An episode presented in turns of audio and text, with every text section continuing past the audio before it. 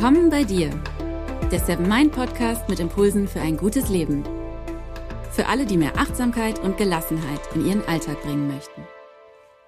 Hi und herzlich willkommen zum zweiten Teil des Interviews mit Tobias Esch. Im ersten Teil hat Tobias spontan sieben Fragen beantwortet und wir haben über Glück und Achtsamkeit im Alltag gesprochen. Hier im zweiten Teil wird es jetzt wissenschaftlich. Wir haben nämlich mal etwas genauer in unser Gehirn und in unseren Körper geschaut. Da passiert nämlich eine ganze Menge, wenn wir meditieren oder Achtsamkeitsübungen machen. Und das ist auch nochmal gut zu wissen, finde ich, wie wirksam das alles ist. Also, ich wünsche dir viele gute Erkenntnisse hier im zweiten Teil des Interviews. Dann kommen wir jetzt zu deinem großen Thema, die Meditation. Meditieren ist wirksam. Also Studien haben gezeigt, dass zum Beispiel die graue Substanz im Hirn dicker wird beim Meditieren, vor allem in den Bereichen, wo es um Emotionen geht. Die Inselrinde, die leuchtet im MRT auf beim Meditieren. Der Hippocampus wird aktiv, also da geht es ja um das Merken. Der Mandelkern, Angstwahrnehmung wird auch, er wird kleiner. Das heißt, wir können also besser mit Angst umgehen. Wir empfinden weniger Angst. Die Amygdala äh, wird ähm, gesenkt, die Aktivität und sogar der Blutdruck kann beim Meditieren gesenkt werden. Wir reden gleich noch mal ein bisschen genauer über all diese Gehirnregionen, was die genau bewirken und was die machen. Aber vorher würde mich interessieren, wenn man forscht im Bereich Meditieren, wie kann man da denn richtig gut forschen? Also wenn man zum Beispiel mit Tabletten forscht, dann weiß man, ich nehme jetzt 50 Milligramm von irgendetwas. Und dann kann man halt gucken, wie verhalten sich die Patienten oder was bewirkt das bei den Patienten. Aber meditieren, es gibt ja so wahnsinnig viele verschiedene Formen von Meditation und jeder benutzt sie anders. Und auch wir selbst merken ja, an schlechten Tagen gelingt es uns vielleicht viel schlechter zu meditieren als an guten Tagen. Also wie kann man das denn objektivieren? bei so einer Forschung? Also das ist äh, zu jeder guter Forschung äh, gehört praktisch immer die Idee einer, sage ich mal sinngemäß, Dosis-Wirkungsbeziehung. Also ich tue irgendwas und es passiert irgendwas und das steht in einem Zusammenhang. Das heißt, ich muss beschreiben, was ist eigentlich die Intervention, was ist eigentlich, äh, wenn du so willst, die Pille, also was ist Meditation. Und dann muss ich irgendeine Möglichkeit haben, Methode haben, zu messen, was ist die Wirkung damit ich die beiden Dinge in Beziehung setzen kann. Fangen wir an mit dem, was ist Meditation? Ich muss also versuchen, wir nennen das operationalisieren. Ich muss versuchen, die Meditation in eine irgendwie fassbare Form zu bringen, damit ich sie untersuchen kann. Da hilft die Achtsamkeit, weil sie relativ gut beschrieben ist, zum Beispiel anhand der Definition von John Kabat-Zinn und natürlich den uralten, zweieinhalbtausend Jahre alten Schriften aus dem Buddhismus.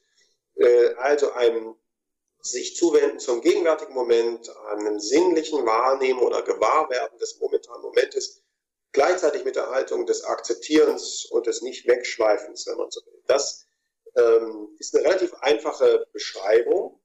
Äh, einer meiner äh, Chefs äh, in Harvard bei meinem ersten längeren Forschungsaufenthalt in den USA, äh, der Herbert Benson, hat versucht, diese Beschreibung noch ein bisschen weiter runterzubrechen, um sie noch nüchterner quasi zu einer Art Pille werden zu lassen, nämlich die Aufmerksamkeit im gegenwärtigen Moment halten und in dem Moment, wo die Gedanken wegschweifen, das wahrnehmen und absichtslos bzw. ohne Verurteilen wieder zum gegenwärtigen Moment zurückkommen. Wenn man diese einfache äh, Beschreibung nennt, finden wir ganz viele Verfahren, die vielleicht auch nicht immer nur Meditation heißen, sondern manchmal auch Entspannungsverfahren, die diese Beschreibung, auf diese Beschreibung zutreffen. Das kann auch die progressive Muskelentspannung, das autogene Training sein. Es braucht immer einen Fokus, den ich verfolge. Der Fokus wandert, eine Traumreise oder ein Bodyscan oder er bleibt gleich, so wie ein Mantra, ein Ton, ein kurzer Satz. Und wenn ich das, den Fokus verlasse, nehme ich das wahr, das ist der schwierigste Teil, und komme einfach zum Fokus zurück. Wenn ich das habe, und weiß, in welchen Verfahren oder welche Verfahren sich dieser ähm, einfachen Beschreibung zunutze machen, dann bin ich schon mal gut für die Wissenschaft sozusagen ausgestattet, um dann in einem zweiten die Wirkung zu erfassen. Was macht das, wenn Menschen das tun? Und da kann ich ganz viele Dinge tun. Ich kann äh, den Hautleitwiderstand messen, das ist ein Indikator für Stress. Äh, ich kann ins Gehirn reinschauen durch den Kernspinnen, die funktionale, funktionelle äh, Magnetresonanz oder einfach äh, EEG, also Elektroenzephalogramm. Ich kann die Hirnstromkurven nehmen. Ich kann Plasma-Untersuchungen machen, ich kann massenspektrometrisch genau untersuchen, welche Moleküle ausgeschüttet werden und an Konzentration zu oder abnehmen. So, jetzt habe ich auf der einen Seite sozusagen das Ingredienz oder das Intervention, die Therapie, was immer, also die Meditation und auf der anderen Seite die Wirkung. Und jetzt kann ich in unheimlich vielen äh, verschiedenen Versuchsanordnungen überprüfen, was führt zu welcher ähm, Reaktion, zu welcher Wirkung. Und als drittes könnte ich dann als Mediziner sagen, hat das irgendeine Auswirkung auf eine bestimmte, auf einen Gesundheitsparameter, auf den Blutdruck, auf den Herzschlag, auf Schmerzen, auf das Immunsystem. Und so ist die Meditationsforschung im Grunde genommen vor 20 Jahren maßgeblich auch durch meinen äh, eben schon genannten ehemaligen Chef Herbert Benson entstanden, gerade im Kontext der Medizin und äh, hat natürlich in den letzten ja, fünf Jahren, insbesondere in den letzten fünf Jahren, unglaublich viele exponentiell wachsende Ergebnisse geliefert, weil wenn ich diese äh, Notwendigkeiten aus guter Forschung erstmal zusammen habe, kann ich sie natürlich auf unendlich viele Fragestellungen hin anwenden. Mhm. Wenn jetzt die Tablette, äh Quatsch, wenn die Meditation wirklich eine Tablette wäre, was würdest du in den Beipackzettel schreiben? Was bewirkt Meditation? Was kann Meditation? Was wird sie machen? Mhm. Also ich kann darauf antworten gleich, was sie machen kann, was wir wissen. Ähm, aber äh, mir ist wichtig, vorneweg nochmal festzustellen, dass eben gerade auch Forschungen, die wir in den letzten Jahren gemacht haben, nämlich die Idee, dass die Meditation eine Pille ist, die ich einwerfen kann, dass sie funktioniert wie eine Pille. Das ist zwar, wenn ich es jetzt nur beobachte, so wie ich es äh, beschrieben habe, durchaus richtig, aber wir sehen doch in den letzten Jahren mehr und mehr, dass die Meditation nicht eine zwingende äh, Wirkung hat in Bezug zum Beispiel auf Gesundheitsparameter, wenn ich nicht eine Absicht hinter der Meditation verfolge. Also ich kann meditieren für etwas oder gegen etwas und dann wird die Wahrscheinlichkeit, dass das auftritt, zum Beispiel Schmerzreduktion, Blutdruckreduktion oder ähnliches steigen.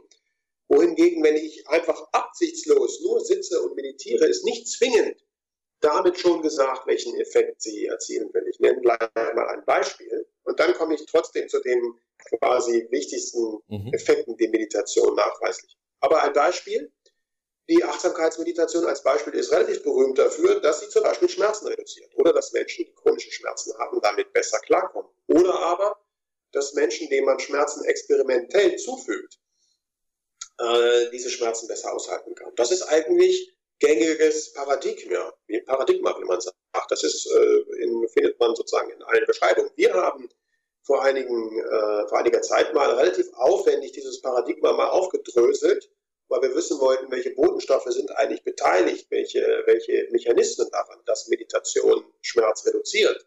Und konnten plötzlich diesen Effekt gar nicht wiederfinden, dass Meditation Schmerz reduziert. Und glauben und glaubten und glauben es aber noch, dass es daran lag, dass wir den Menschen, die wir in Meditation ausgebildet haben, nicht gesagt haben, wofür oder wogegen sie meditieren. Dass das eine Meditation ist, um zum Beispiel Schmerzen besser aushalten zu können, sondern wir haben sie nur gelehrt, achtsamer zu sein, und das könnte möglicherweise, bedeuten, äh, möglicherweise auch bedeuten, dass Menschen Schmerzen früher wahrnehmen und früher sagen, stopp, das ist mir aber jetzt unangenehm. Mhm.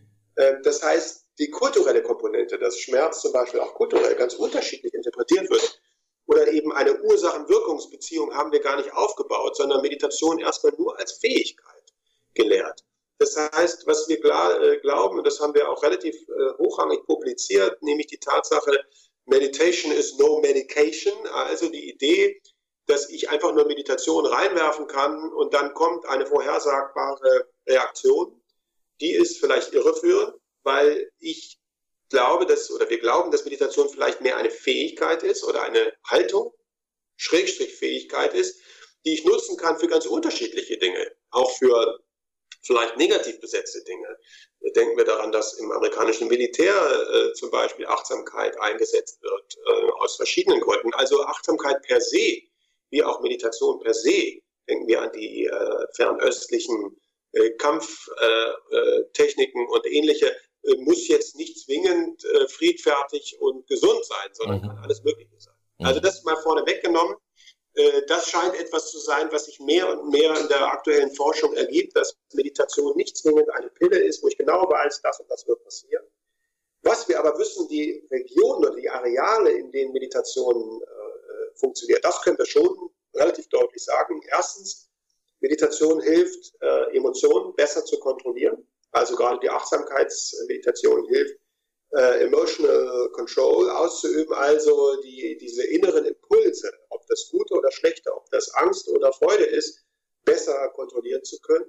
Das zweite ist die Aufmerksamkeitskontrolle. Ich kann die Aufmerksamkeit besser halten. Ich kann besser im Moment verweilen. Wir sehen, dass Leute, die Achtsamkeit gelernt haben, äh, sogenannte Attentional Blindness, also äh, Aufmerksamkeitsblindheit, äh, geringer, in geringerem Maße haben. Also äh, wenn ein Reiz jetzt kommt, was weiß ich, äh, ich höre draußen einen Knall vor, der, vor dem Fenster, meine Aufmerksamkeit geht sofort dorthin und ich würde, weil ich achtsam bin, schneller merken, war nichts und komme sofort wieder in die vorherige Situation zurück, wohingegen jemand, der in Anführungszeichen unachtsamer oder eben weniger trainiert ist, länger abgelenkt bleiben würde. Das dritte ist das Körpergewahrsein. Wir wissen, dass Menschen, die Achtsamkeit oder Meditation praktizieren, äh, besser in Kontakt mit sich selber sind, beziehungsweise ein gesteigertes Körpergewahrsein haben, äh, innere Einstimmung, die Inselrinde als nur ein Beispiel. Oder das sogenannte Salienznetzwerk, also die Teile im Gehirn, die registrieren, wie es mir gerade geht und die Abweichung von der Norm wahrnehmen, auch in Bezug auf mein Körpererleben, die sind äh, aktiver. Und das vierte ist, wir nennen das eben genau die Selbstreferenz oder dieses Selbstgewahrsein, dieses Gefühl für mich, wenn ich auf dem Meditationskissen sitze, das Gefühl in sich gewissermaßen kohärent und eingestimmt zu sein, äh, steigt auch. Und wenn man das tut, und das hat Herbert Benson vor allen Dingen auch untersucht als einer der ersten, dann stellt sich eben häufig das ein, was wir einen Entspannungszustand nennen. Benson nannte das die Relaxation Response oder Entspannungsantwort. Das heißt, wir können messen, dass Menschen, die in diesen Zustand der Meditation geraten, einen geringeren Herzschlag haben, also einen langsameren Herzschlag, einen äh, geringeren Stresslevel, einen geringeren Blutdruck. Das heißt, ja, es stimmt schon, dass Meditation gewissermaßen häufig mit Entspannung einhergeht und das hat dann tatsächlich sehr konkret messbare Konsequenzen beim Blutdruck, bei der Hirnstromaktivität und ähnlichem. Mhm.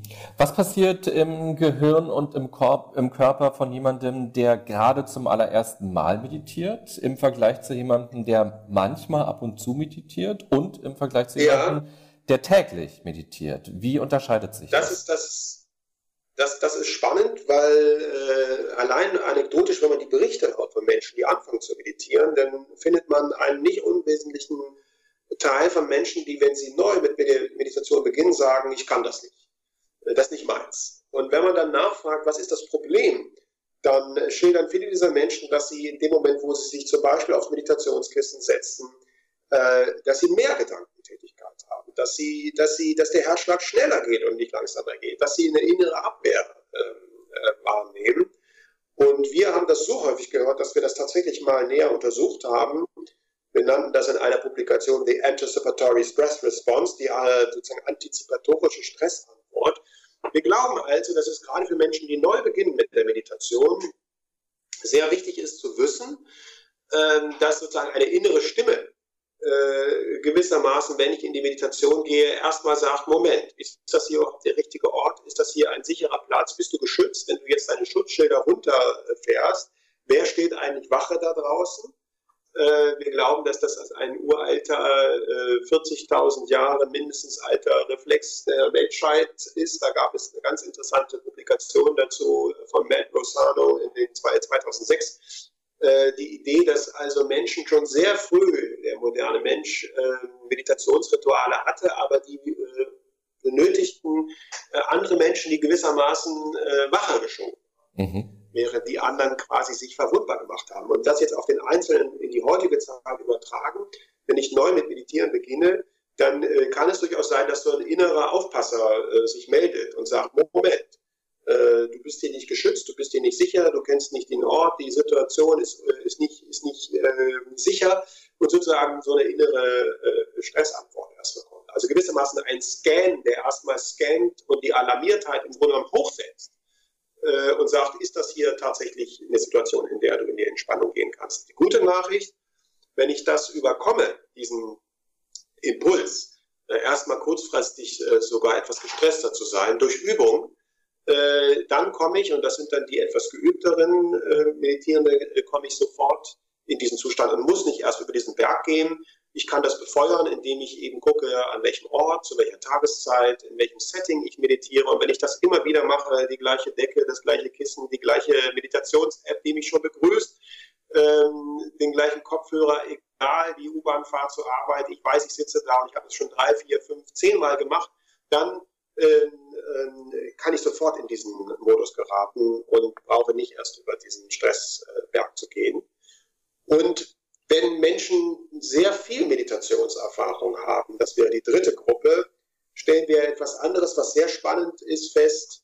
Diese mittlere Gruppe, die schon nicht mehr mit Stress reagiert, sondern schon auch in diesen Entspannungszustand gerät, beziehungsweise ein gesteigertes Körpergewahrsein, bessere Emotionskontrolle, äh, bessere Aufmerksamkeit halten kann und ein Selbstgewahrsein, die Selbstreferenz, das Gefühl für sich selbst gesteigert hat. Diese Gruppe ist, wenn wir schauen, was im Gehirn los ist, noch sehr fokussiert sozusagen auf das Ich, auf das, auf das Selbst. Ähm, Menschen, die sehr viel und sehr lange meditieren, die haben dann immer stärker auch in der Meditation und dann sogar auch darüber hinaus sozusagen das Verlagern der Aktivität in die Bereiche, wo es auch die Verbindung nach außen geht. Wir nennen das Global Binding oder Oneness, äh, also die Erfahrung der Verbundenheit mit allem man nennt das auch Transzendenz. Das ist kein esoterischer Begriff, sondern wir können das sogar im Hirn nachweisen, dass Menschen mit sehr viel Meditationserfahrung leichter quasi das Ich oder das Selbst sogar auflösen und dann in das Gefühl von Verbundenheit gehen, ja, sogar sowas wie Glückseligkeit oder eben diesen Gefühl mit allem irgendwie verbunden zu sein. Und da gehen dann auch bestimmte Hirnstromkurven, eine bestimmte Frequenz im Gehirn einher, die wir fast ausschließlich, nicht nur, aber überdurchschnittlich häufig bei Menschen erst finden, wenn sie wirklich auch ein gehöriges Maß an Meditationserfahrung haben.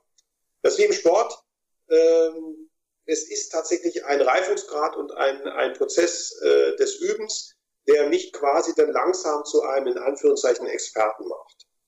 Ja, ist, glaube ich, nochmal ein ganz wichtiger Impuls, den du da in deinen Forschungen dann entdeckt hast, weil zum Beispiel auch in der Seven Mind Facebook-Gruppe wird immer wieder gefragt, wie mache ich denn das, wenn ich einfach nicht meditieren kann? Ich habe jetzt angefangen und ich merke, die Gedanken schweifen ab und so weiter, aber wir sehen nochmal ganz deutlich, dass das total normal ist, dass das einfach eine Stressreaktion, eine Stressantwort ist vom Körper und dass es einfach nur darum geht, durchzuhalten, immer wieder zu probieren und über diesen Punkt hinwegzukommen.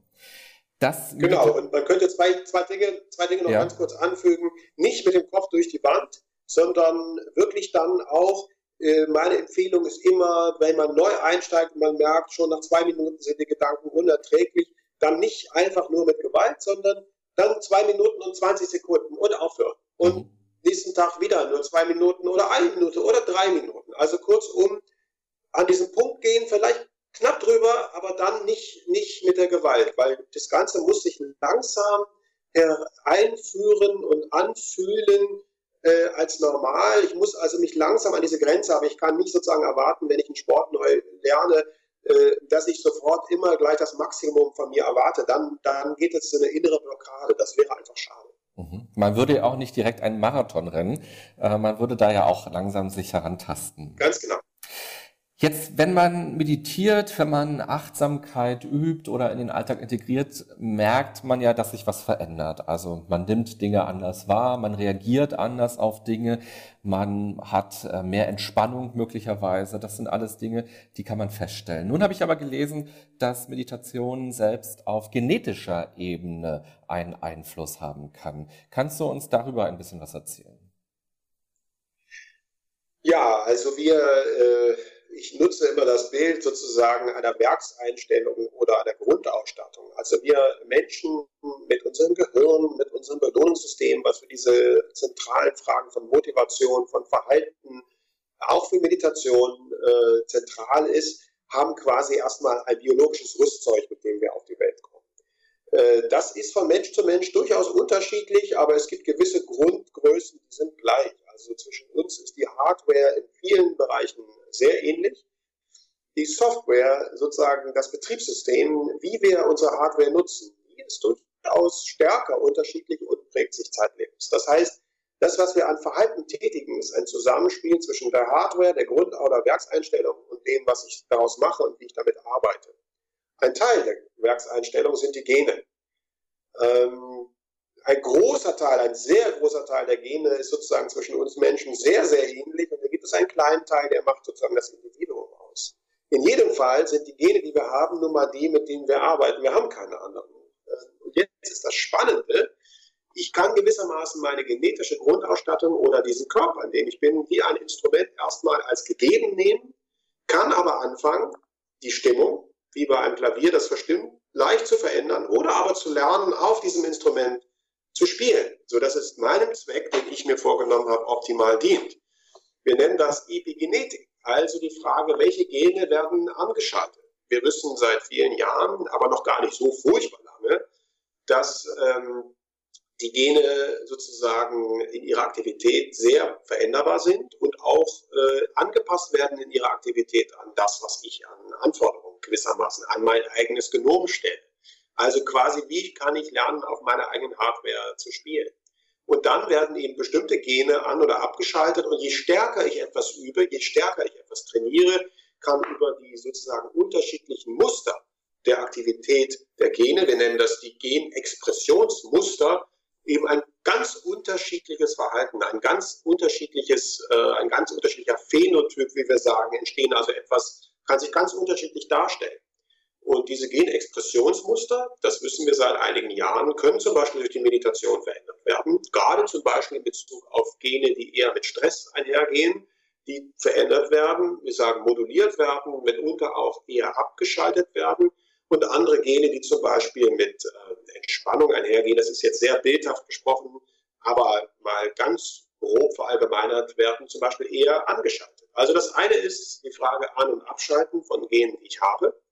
Dann gibt es aber sehr wohl auch ähm, ganz interessante Forschung äh, in den letzten Jahren, die ist noch ziemlich aktuell, äh, die zeigt, dass wir ähm, möglicherweise, wir nennen das Methyllierung, also bestimmte Gene selbst ähm, auch dauerhaft äh, in ihrer Aktivität nicht nur im Sinne von An- und Abschalten, sondern quasi den Schalter selber verändern können und sie dann dauerhaft abgeschaltet bleiben oder on bleiben. Äh, das ist sozusagen, wenn man so will, eine Stufe tiefer im Maschinenraum, äh, als wenn ich bei einem Instrument, beim Klavier quasi eine Taste äh, stilllege oder eine Seite verändern kann, eine Seite anders bespanne und die klingt dauerhaft. Und dann gibt es die dritte Ebene, das ist ähm, auch Forschung, die relativ aktuell ist. Äh, die ist jetzt nicht unmittelbar mit den Genen beinhaltet, aber wir wissen an den Chromosomen, also dort, wo die Gene abgelegt sind, äh, hängen äh, kleine Zipfel dran, wenn man so will. Und diese Zipfel sind dafür verantwortlich, äh, festzulegen, wie oft ein Genom oder ein Chromosom in diesem Fall nachgebildet werden kann. Also wie oft ich sozusagen Zellen neu bilden kann, und ähm, in der Lage bin, quasi immer wieder mich zu regenerieren, wenn man das so will. Und diese sogenannten Telomere, diese Zipfel, die an den Chromosomen hängen, äh, die werden quasi durch das Benutzen, durch das Leben, könnte man sagen, immer kürzer, bis eine Zelle dann irgendwann etwas mechanistisch dargestellt, äh, quasi in ihrer Fähigkeit, sich zu regenerieren, gestoppt wird.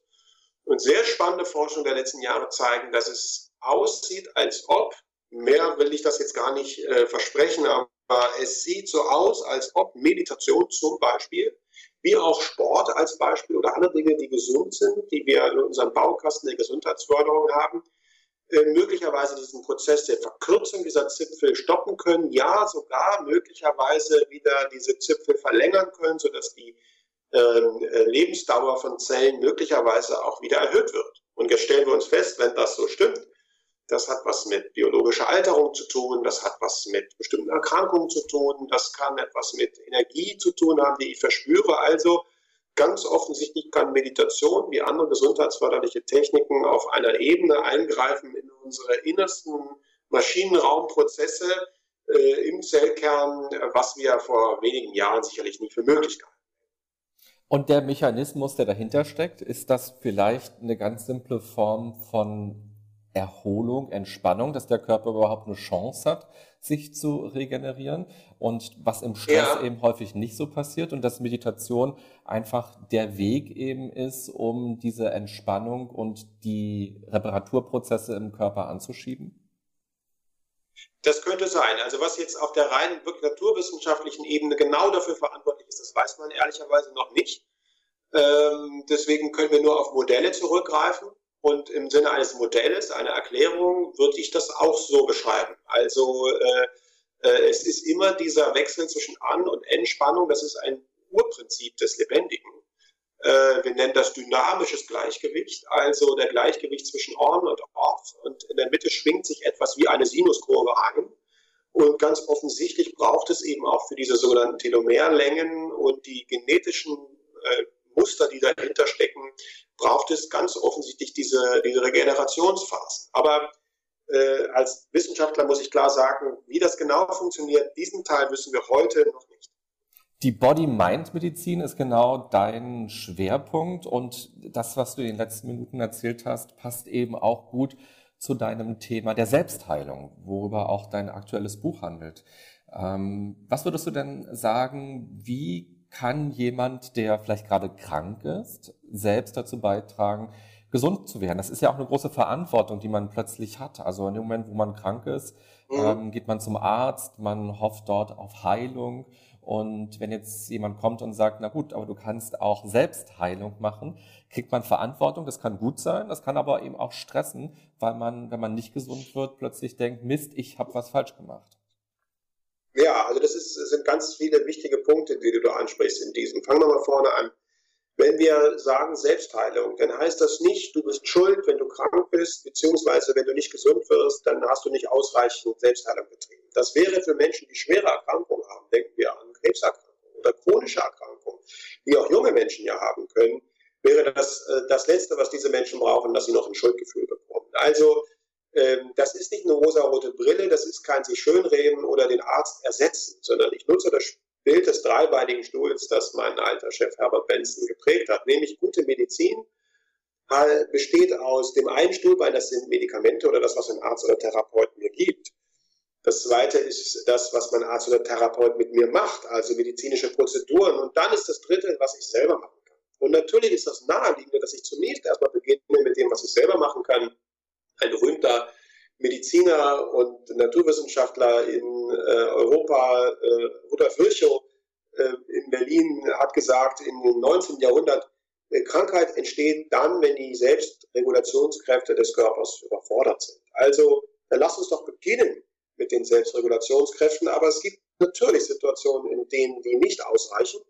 Heißt jetzt aber, und das ist der zweite Punkt, der mir wichtig ist, heißt nicht, dass in dem Moment, wo ich eine Arztpraxis betrete und anerkenne, es hat nicht gereicht mit der Selbstheilung gewissermaßen, dass ich jetzt raus bin. Nach dem Motto, Arzt, übernimm du und ich bin jetzt raus. Sondern was mir wichtig ist, ist, äh, einer meiner Freunde in den USA, äh, George Stefano, sagt immer, there's always something. Ist, äh, du kannst immer etwas tun. Und zwar nicht nur als Gesunder, im Sinne der Vorbeugung oder Prävention oder von mir aus Gesundheitsförderung, sondern auch als Kranker dieser Teil, den die Menschen ohnehin immer abfragen, auch wenn sie krank sind, wenn sie ihre Ratgeber lesen, wenn sie im Freundeskreis rumfragen, wenn sie im Internet suchen, wenn sie Hilfe suchen und Hoffnung haben, wenn sie zum Heilpraktiker äh, gehen, was auch immer. Das heißt, dieses Bedürfnis, sich selbst einzubringen, ist immer da.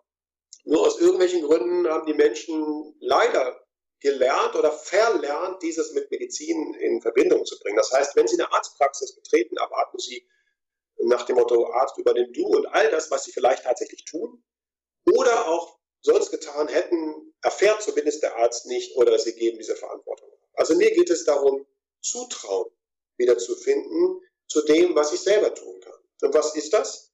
Das ist natürlich relativ banal, denn das ist ähm, seit Jahrtausenden, ja seit Jahrzehntausenden äh, dem Menschen ureigen, nämlich das, was wir den inneren Arzt nennen, das ist Bewegung regelmäßig, mindestens eine halbe Stunde am Tag. Das ist Ernährung, gesund, möglichst wenig Fleisch, vor allen Dingen wenig Wurstwaren. Stichwort mediterrane oder Mittelmeerkost, das ist äh, vielleicht die Okinawa-Diät. Also etwas, was mit äh, mit viel pflanzlicher Nahrung zu tun hat, gesunden Fetten, Fisch möglicherweise. Also das Ganze möglichst achtsam, also auch genießen. Das dritte ist ähm, Entspannung, innere Einkehr, Phasen am Tag zu haben, wo ich ganz bewusst bei mir bin, eine Verabredung mit mir habe, da hilft die Meditation ungemein. Die Meditationsrituale, sieben Minuten oder 20 Minuten am Tag oder auch nur der Gong, der mich erinnert, ein, zwei, drei bewusste Atemzüge zu nehmen. Zur inneren Einkehr, wer äh, gläubig ist oder zumindest spirituell ist, das ist eine wachsende Gruppe, wie wir sehen, äh, weltweit der Menschen, die das Gefühl haben, da gibt es noch irgendwas, aber das ist vielleicht nicht Gott, aber irgendwas gibt es. Also viele Menschen packen in die Meditations- oder Entspannungsrituale noch etwas rein, was für sie eben diesen, diesen spirituellen, diesen Sinnaspekt noch mit befeuert, was sehr hilfreich ist, wie wir aus vielen Forschungen äh, wissen. Und dann gibt es die äh, letzte große Gruppe, das ist das, was wir manchmal Glück nennen oder Verhaltenstraining oder positive Psychologie. Da geht es darum, eben aus diesem Autopilot-Modus der stressigen Ereignisse und des äh, Negativdenkens herauszutreten und bewusst zumindest immer wieder auch mal äh, positive Dinge an diese Stelle äh, zu bringen. Freundschaft, äh, Verbundenheit, liebevoller Umgang, Dankbarkeit, ähm, Glückstagebuch, all diese Dinge. Und wenn man diese Säulen zusammennimmt und gerade die letzte Säule hat eben was mit Verbundenheit und anderen Menschen zu tun. Und das befördert und einbringt. Dann hat man einen Rucksack gepackt, der in Zeiten, wenn man gesund ist, einem vielleicht hilft, im Sinne eines Fallschirms, den man äh, eingepackt hat, sodass, wenn man fällt, man vielleicht sanfter fällt. Und wenn man krank ist, hat man sich möglicherweise äh, einen Rucksack gepackt mit Dingen, die helfen, seinen eigenen Teil mit beizutragen, damit der äußere Arzt äh, seine Arbeit noch besser machen kann, wenn ich meinen eigenen inneren Arzt mit hinzubringe. Ja, und man sieht, es gibt eigentlich ganz viele kleine Schrauben, ganz viele kleine Baustellen, an denen man ansetzen kann, wo man schauen kann, ob das zu einem passt, ob man sagt, da will ich was machen, da will ich vielleicht ein bisschen mehr machen, als ich bisher gemacht Absolut. habe, um einen Effekt zu haben. Ich habe gelesen, eine aktuelle Forschung von dir ist das Naturerleben. Und da fragst du dich, welche Botenstoffe werden eigentlich angestoßen, wenn wir in der Natur sind? Hast du da schon erste Erkenntnisse? Also wir, äh, wir können das durchaus noch weiterfassen. Wir wissen heute also viele der sogenannten nicht medikamentösen Techniken, also Dinge, die man aus der Mind-Body-Medizin kennt oder der positiven Psychologie oder Dinge, die ganz allgemein schon lange auch in der Psychologie bekannt sind, dass sie die Widerstandsfähigkeit und die Gesundheitsschutzfaktoren befördern. Äh, die aber eben keine Pillen sind. Äh, diese Dinge, die wirksam nachgewiesen sind, arbeiten ganz offensichtlich äh, überdurchschnittlich häufig über das sogenannte Belohnungssystem im Gehirn, das in einer alten, tiefen Hirnstruktur eben genau, du hast sie eingangs schon genannt, zum Teil im limbischen System sitzt. Ähm, und dieses limbische System, dieses Belohnungssystem, was eben über Natur erleben, über freundschaftliche Interaktionen, über auch Sport, über Meditation angesteuert wird, schüttet eine bestimmte Orchestrierung, ein bestimmtes Potpourri an Belohnungsbotenstoffen aus. Ein ganz wichtiger ist zum Beispiel Oxytocin, das Verbundenheitshormon, was auch ganz wichtig ist bei der Erfahrung von sozialer Verbundenheit. Ähm, wir wissen heute, es gibt endogene Opiate, es gibt äh, Hormone, Botenstoffe, die Entspannung vermitteln. Und dieses Potpourri von sozusagen Botenstoffen, die belohnt sind und mit gerade auch zum Beispiel gesundheitlich positiven Wirkungen hergehen, das kann zum Beispiel aktivieren, aktiviert werden, wenn Menschen äh, in der Natur sind. Wenn sie, das fängt schon mit der Farbe Grün an, manchmal ganz profan, äh, aber gerade auch im Kontext des Naturerlebens sind, zum Beispiel im Wald oder an der See dann wissen wir, dass Menschen genau diese Teile des Belohnungssystems gewissermaßen aktiviert bekommen. Und das hat dann fast vorhersagbar bestimmte Konsequenzen, die man mit äh, Stress reduzierend überschreiben könnte. Ob die im Einzelfall gesund sind oder sogar äh, krankheitsreduzierend äh, eine bestimmte Behandlung quasi äh, darstellen können, das muss man sich angucken. Mitunter ist eben auch da das immer eine Integration von verschiedenen anderen Dingen, aber das Naturerleben scheint überaus gesund zu sein. Mhm. Es gibt eine schöne Studie, da wurde in einer Mensa einfach ähm, so eine Fototapete rangemacht von einem Wald zum Beispiel. Und da hat man schon gesehen, dass allein das schon Entspannung bewirkt hat, dass das schon einen Effekt hatte. Die letzte Frage. Ja, ich habe ähm, ein gutes, äh, ein ganz gutes Beispiel, nur ganz kurz, ja. weil das so schön passt zum Gespräch. Ich saß neulich im Zug hinter einer Dame, die ein Telefonat bekam, was wohl wahnsinnig aufregend war, die zeterte und äh, der ganze, das ganze Zugabteil war sozusagen mit Geisel dieser Frau, die so viel negative und stressige Stimmung verbreitete, dass alle gewissermaßen in innere Anspannung geraten, äh, geraten sind. Und plötzlich war Ruhe. Und es, äh, man merkte, die ganze Stimmung im Abteil äh, war völlig entspannt. Ich dachte, was ist da los? Äh, ist die eingeschlafen? Und blinzelte durch meine äh, Stuhl, die beiden äh, Stühle im Zug, die Sitze äh, zwischen, in der Ritze zwischen nach vorne, versuchte zu gucken, was los war. Dann sah ich, dass sie auf ihrem Handy äh, eine Meditations-App laufen hatte und wo ganz offensichtlich, ich konnte das nicht hören, weil sie den Kopfhörer auf hatte, aber wo ganz offensichtlich Naturbilder äh, in Verbindung mit sozusagen Naturerleben abgebildet waren. Und das war überaus eindrücklich zu erleben, wie sie äh, in dem Moment plötzlich äh, ganz ruhig wurde. Eine kleine Forschung in der Bahn. Die letzte genau. Frage für dich. Ähm, jetzt hast du ja viel geforscht schon zum Bereich Meditieren. Du hast ja vorhin auch ein bisschen erzählt, dass Leute in den Scanner gelegt werden oder eben ein EEG gemacht wird und verschiedene Formen von Meditation hast du angesprochen. Was würdest du jetzt allen, die gerade zuhören, empfehlen? Welche ist am wirksamsten, am wirkvollsten oder welche ist vielleicht auch am einfachsten umzusetzen, gerade für Leute, die sagen, ich würde da ein bisschen mehr machen wollen und bin erst Einsteiger? Also für Einsteiger ist sicherlich die einfachste Form die, die mein alter Chef Herbert Benson äh, in Harvard gefunden hat, nachdem er anerkannt hat, welches Potenzial die Meditation hat und dass sie eben nicht nur äh, transzendental Meditierenden oder Beatniks oder irgendwelchen Freaks in Kalifornien an der Ostküste, äh, an der Westküste, Entschuldigung, zugänglich ist, sondern dass das etwas ist, was wir in allen Kulturen der Welt finden. Und er dann losgegangen ist, hat gesagt, was ist das Gemeinsame? Was ist quasi die, die Zutat? Was ist das Rezept, äh, was über alle Kulturen und Religionen sich findet? Dann ist das praktisch, äh, wenn man so will, das Einstiegsrezept. Das bedeutet nämlich, suche dir ein Wort, eine Zahl, äh, einen kurzen Satz, einen Klang, etwas, was neutral oder positiv ist, was in dir sozusagen keine innere Abwehr, sondern entweder ganz neutral, so wie ein und aus oder jetzt oder hier, oder was positiv ist, wie Liebe oder Freude oder Frieden, oder ein kurzer Satz wie ich bin ganz ruhig oder ich bin ganz da. Wenn du diesen Fokus hast, bleibe dabei für die Übung, suche dir einen einigermaßen bequemen und sicheren Ort, an dem du für wenige Minuten vielleicht zum Einsteigen meditieren kannst Du kannst das auch mit einer App machen, die genau diese Anleitung letztendlich bereithält. Und ähm, dann kommst du und sprichst mit innerer Stimme oder siehst mit inneren Augen das Bild, deinen kurzen Satz, hörst es mit inneren Ohren, äh, deine Zahl, dein Wort äh, und bleibst einfach nur immer bei der Atmung, atmest ein und aus und am Ende der Ausatmung nimmst du diesen Fokus, Wort, Satz oder Zahl, atmest wieder ein und wieder aus, wieder Fokus und machst praktisch nichts anderes, als nur den Atem kommen und gehen lassen und beim Ausatmen, Ende des Ausatmens, bevor eine neue Einatmung beginnt, jedes Mal den Fokus. Und wenn du merkst, dass Gedanken kommen und du abschweifst, dann äh, ärgerst du dich nicht, sondern begrüßt äh, die Tatsache, dass du es gemerkt hast, freundlich und kommst einfach zu deinem Fokus zurück. Und wenn du das machst für wenige Minuten, vielleicht beginnend mit sieben oder zehn am Tag, äh, wirst du merken, dass dieser Apparat gewissermaßen anfängt, sich zu trainieren und dieses Meditationsritual zu dir wird.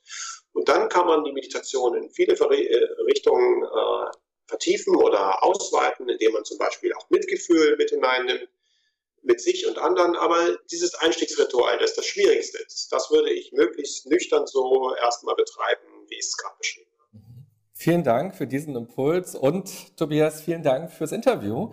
War sehr spannend, ja, dass bitte. du die wissenschaftliche Seite der Meditation und der Achtsamkeit beleuchtet hast und so viele kleine Tipps, kleine Inspirationen gegeben hast, die motivieren, da auch mal was umzusetzen. Und ich bin sehr gespannt. Vielleicht haben ja einige, die gerade zuhören, auch Lust, direkt ein paar Sachen umzusetzen und mal zu schauen, wo können sie denn andocken? Was ist für sie spannend?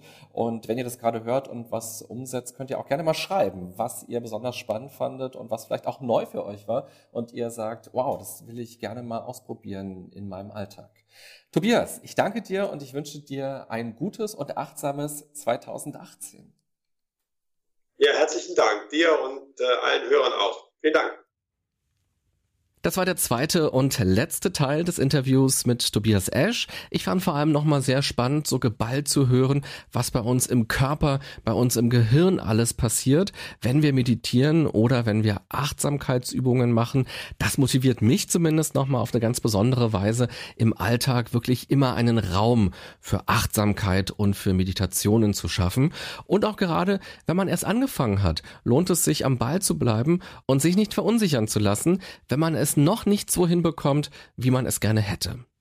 Wenn dich das Thema noch weiter interessiert, findest du auch auf der Seven Mind Homepage viele spannende Artikel im Blog, dem Seven Mind Magazin und natürlich kannst du auch Teil der Facebook-Gruppe von Seven Mind werden und dich dort mit anderen austauschen. Das war nun also das erste Interview hier im Seven Mind Podcast. Ich hoffe, es hat dir gefallen, trotz der Skype-Qualität. Aber wir arbeiten daran, dass wir bald schon eine bessere Qualität hinbekommen bei den Interviews, dass es also noch leichter fällt, dort einfach nur zuzuhören. Es wird nämlich auch in Zukunft ganz regelmäßig noch weitere Interviews mit spannenden Menschen geben, sodass wir immer wieder neue Bereiche rund um Achtsamkeit und rund um Meditation beleuchten können für dich. Jetzt wünsche ich dir erst einmal einen guten und achtsamen Tag. Bis bald hier im Seven Mind Podcast. Bye bye.